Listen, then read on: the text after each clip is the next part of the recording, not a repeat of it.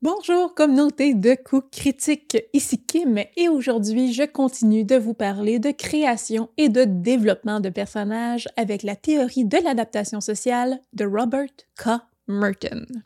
Dans ma vidéo précédente, j'expliquais la théorie de Robert K. Merton de l'adaptation sociale qui explique comment les individus euh, réagissent dans le fond ou s'adaptent aux règles sociales et à la société. Donc, on, les individus, on peut les classer dans quatre catégories différentes les conformes, les ritualistes, les innovateurs, ceux qui s'évadent et les rebelles. Euh, et ces catégories-là sont euh, en fonction des buts qu'on se donne, les valeurs qu'on a dans la vie, sont-elles en accord ou en désaccord avec les valeurs de la société dominante, et les moyens qu'on utilise euh, pour y arriver et pour vivre. Donc, est-ce que les moyens sont légaux et légitimes selon la société dominante et ou au contraire, est-ce qu'ils sont euh, illégaux, illégitimes ou hors normes? Donc, la dernière vidéo faisait un topo, expliquait un peu les quatre catégories et comment j'utilisais ces, euh, questions-là et ces visions-là pour créer mon personnage. Donc, pour créer un personnage qui est cohérent euh, et qui n'est pas simplement euh, basé sur le bon ou le mauvais selon une conception un peu floue que je peux faire, que je peux me faire personnellement, ou loyal ou chaotique en fonction des règles que je pense communes. Donc, il s'agit vraiment d'une vision à long terme, de but, de valeur, un point à l'horizon que je m'appelais, euh, que je me fixe et qui me permet d'établir aussi quels sont les moyens que je suis prête à prendre, quelle est la limite que je ne vais pas dépasser pour atteindre ce dit but personnel. Et à savoir comment je me classe par rapport à l'univers que mon maître déjà a créé, bien, ça me permet aussi de voir quel, temps, quel genre de relation je vais avoir avec les personnages non joueurs? Euh, est-ce que je vais être en conflit avec l'univers qui m'entoure? Est-ce que je vais plutôt être euh, bien vu, être valorisé dans ce que je fais? Donc, ça m'aide aussi à placer mon personnage dans cet univers-là qui va l'entourer. Dans ma petite vidéo aujourd'hui, je vais plutôt m'attarder à comment euh, cette théorie-là permet de garder mon personnage cohérent et congruent au fil d'une longue campagne.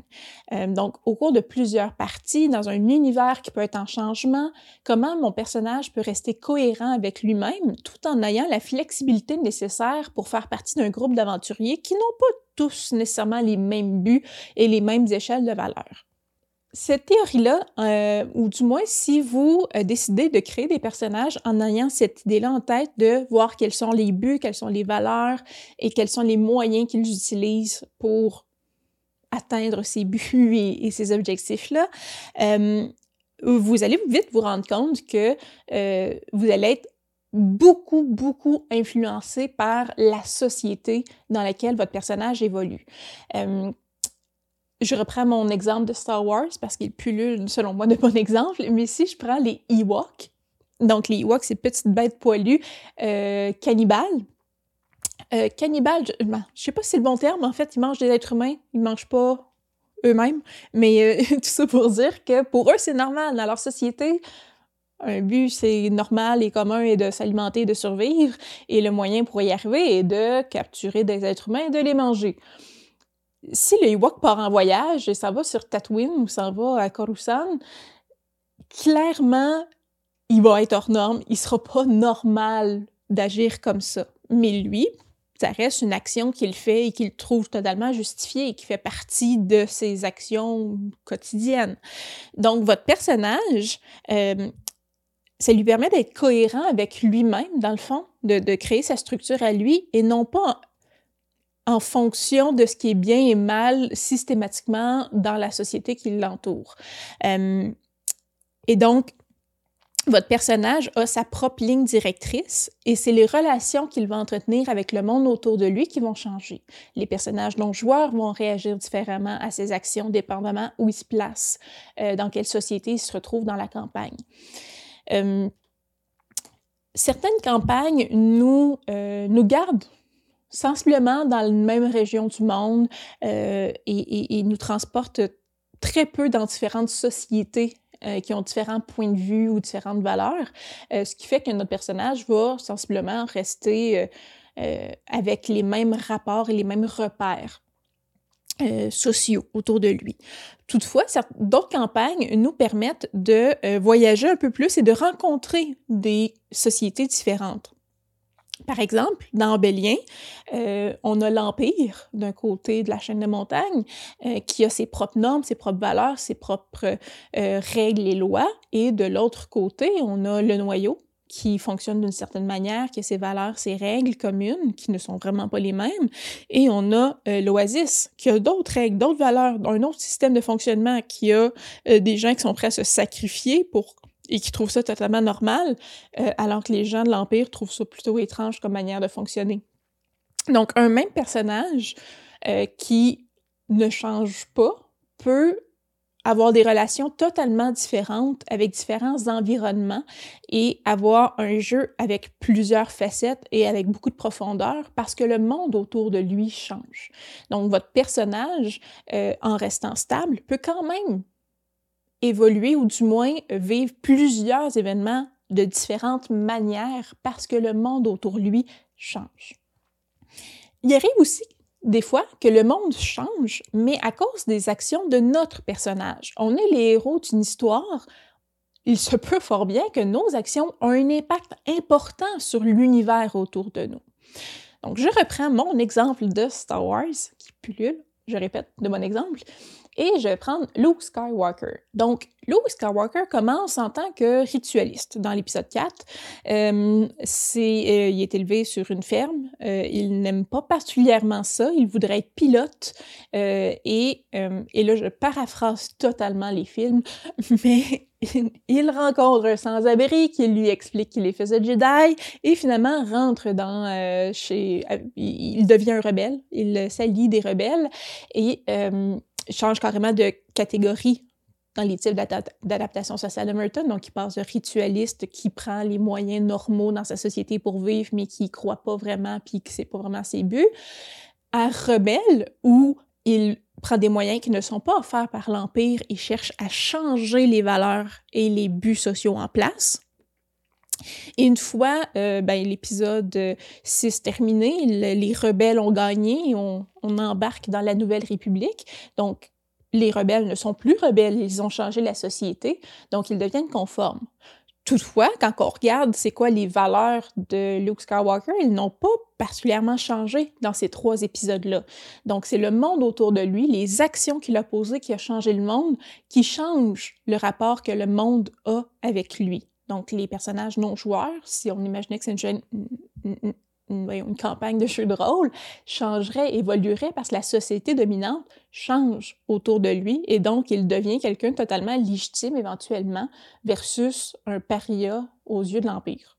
Si on continue avec cet exemple-là et on prend les épisodes 7, 8, 9, euh, ben 7, 8 principalement, euh, on voit une évolution du personnage où parce qu'il a été, euh, on pourrait dire, certainement déçu, désabusé, euh, et dans, ses croyances et dans ce qu'il pensait euh, que la société allait devenir, il a fini par retraiter et donc euh, est rentré dans la catégorie évasion. Donc lui-même, suite à des événements qui sont arrivés dans sa vie, a a changé, a changé ses buts, euh, garde quand même les mêmes valeurs, mais euh, a modifié sa manière de voir le monde parce qu'il lui est arrivé des événements majeurs. Et donc, on voit une évolution du personnage. Le monde autour a changé, bien entendu, mais c'est pas tant ça qui change ses rapports aux autres que lui-même, fondamentalement, qui a changé sa vision des choses. Donc, c'est possible aussi que votre personnage évolue, que ses buts changent, que les moyens qu'il est prêt à utiliser pour atteindre ses buts changent avec le temps quand on vit des événements qui peuvent être traumatiques ou non. Et euh, notre personnage peut évoluer avec le temps. Mais toujours en gardant en tête que ce qui change, ce n'est pas simplement les moyens. ce qui change, c'est les valeurs qui vont justifier que les moyens qu'on utilise vont être différents. Donc, c'est pas le comment qui va déterminer notre personnage, comment on fait les choses qui déterminent qui est notre personnage, mais l'importance qu'on donne aux choses qui va influencer comment on est prêt à les atteindre. Un autre personnage, euh, un autre exemple de personnage qui évolue, serait Alphonse dans la campagne d'Obélien, donc euh, Alphonse IV de la film Plume.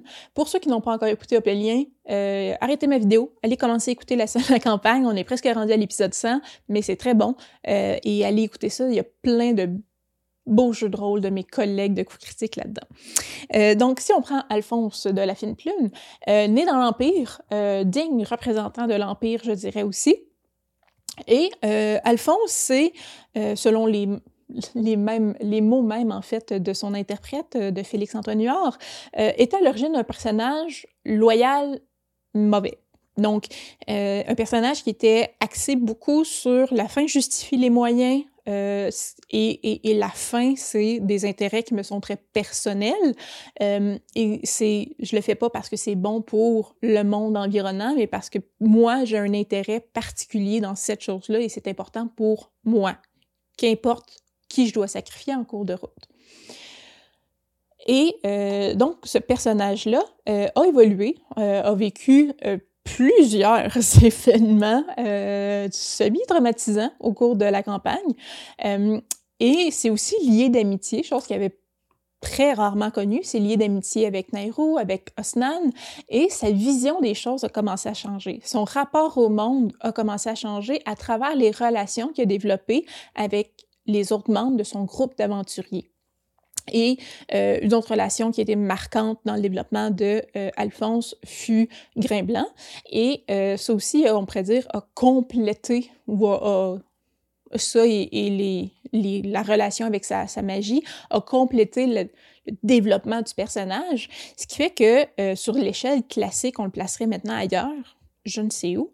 Euh, mais si on prend la typologie de l'adaptation sociale de Merton, mais on voit vraiment le développement où on passe d'un personnage qui a un objectif ultime qui est super important en lien avec le chaos tordu et qui est prêt à faire à peu près tout ce qui est en son pouvoir, même ce qui serait moralement mauvais, de, pour atteindre ce but-là. Et tranquillement, son but ultime est encore là. Son but ultime est encore de guérir euh, le chaos tordu et de sauver des gens euh, qui en sont affligés. Mais les moyens qu'il utilise pour le faire ne sont plus les mêmes. Son rapport à la société qui l'entoure n'est plus le même. Et euh, ça, ça, permet de voir l'évolution du personnage. Même si un objectif final reste le même, les valeurs et sa vision de cet objectif-là changent. Ce qui permet d'avoir une évolution vraiment drastique du personnage, mais vraiment cohérente encore avec lui-même. Parce que même si on, dans l'axe classique des aliments classiques de Donjon Dragon, on le change totalement d'endroit, ultimement, 4, qui maintenant se fait appeler 4, 4 a, a, le même but, a le même amour envers les personnes qui l'entourent, importantes pour lui, et ça en fait quelqu'un de un personnage extrêmement cohérent malgré tous les changements qu'il a vécu. Je vous dirais que euh, ça fait pas mal le tour en fait où c'est vraiment mes réflexions euh, que j'ai pas mal tout le temps quand je joue, quand je, je, je, crée et je développe un personnage dans un cadre d'une campagne de jeu de rôle. Euh, même pour les one-shots, j'ai tendance naturellement à faire cet exercice-là de quelles sont ses valeurs, quels sont ses buts, quels sont ses objectifs et qu'est-ce que mon personnage est prêt à faire pour les atteindre. Et dans une campagne, de voir comment les choses qui arrivent à mon personnage influencent qu'est-ce qu'il est prêt à faire ou non pour atteindre son but.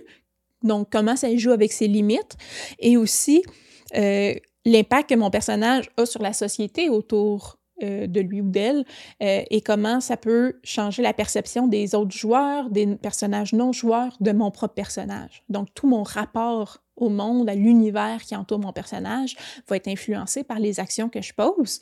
Euh, et ça me permet d'avoir un développement, de, de, modifier mon personnage avec le temps, de le faire évoluer dans sa perception des choses en gardant tout le temps des objectifs qui sont cohérent, pertinent et que ça reste toujours le point à l'horizon que je cherche à atteindre. Voilà, euh, ça fait le tour. Euh, c'était une petite vidéo un peu plus pratico-pratique euh, dans le jeu de rôle et comment j'utilise ces théories-là. encore une fois, si vous avez des commentaires, des questions, vous avez des exemples, voir ce que vous aimeriez en discuter, en parler plus, dans les commentaires, écrivez-moi, ça me fait toujours, toujours, toujours plaisir à lire euh, et ça me fait surtout plaisir de vous répondre. Donc voilà, euh, ça fait pas mal de tours. Euh, sur ce, je vous dis à la prochaine. Bye!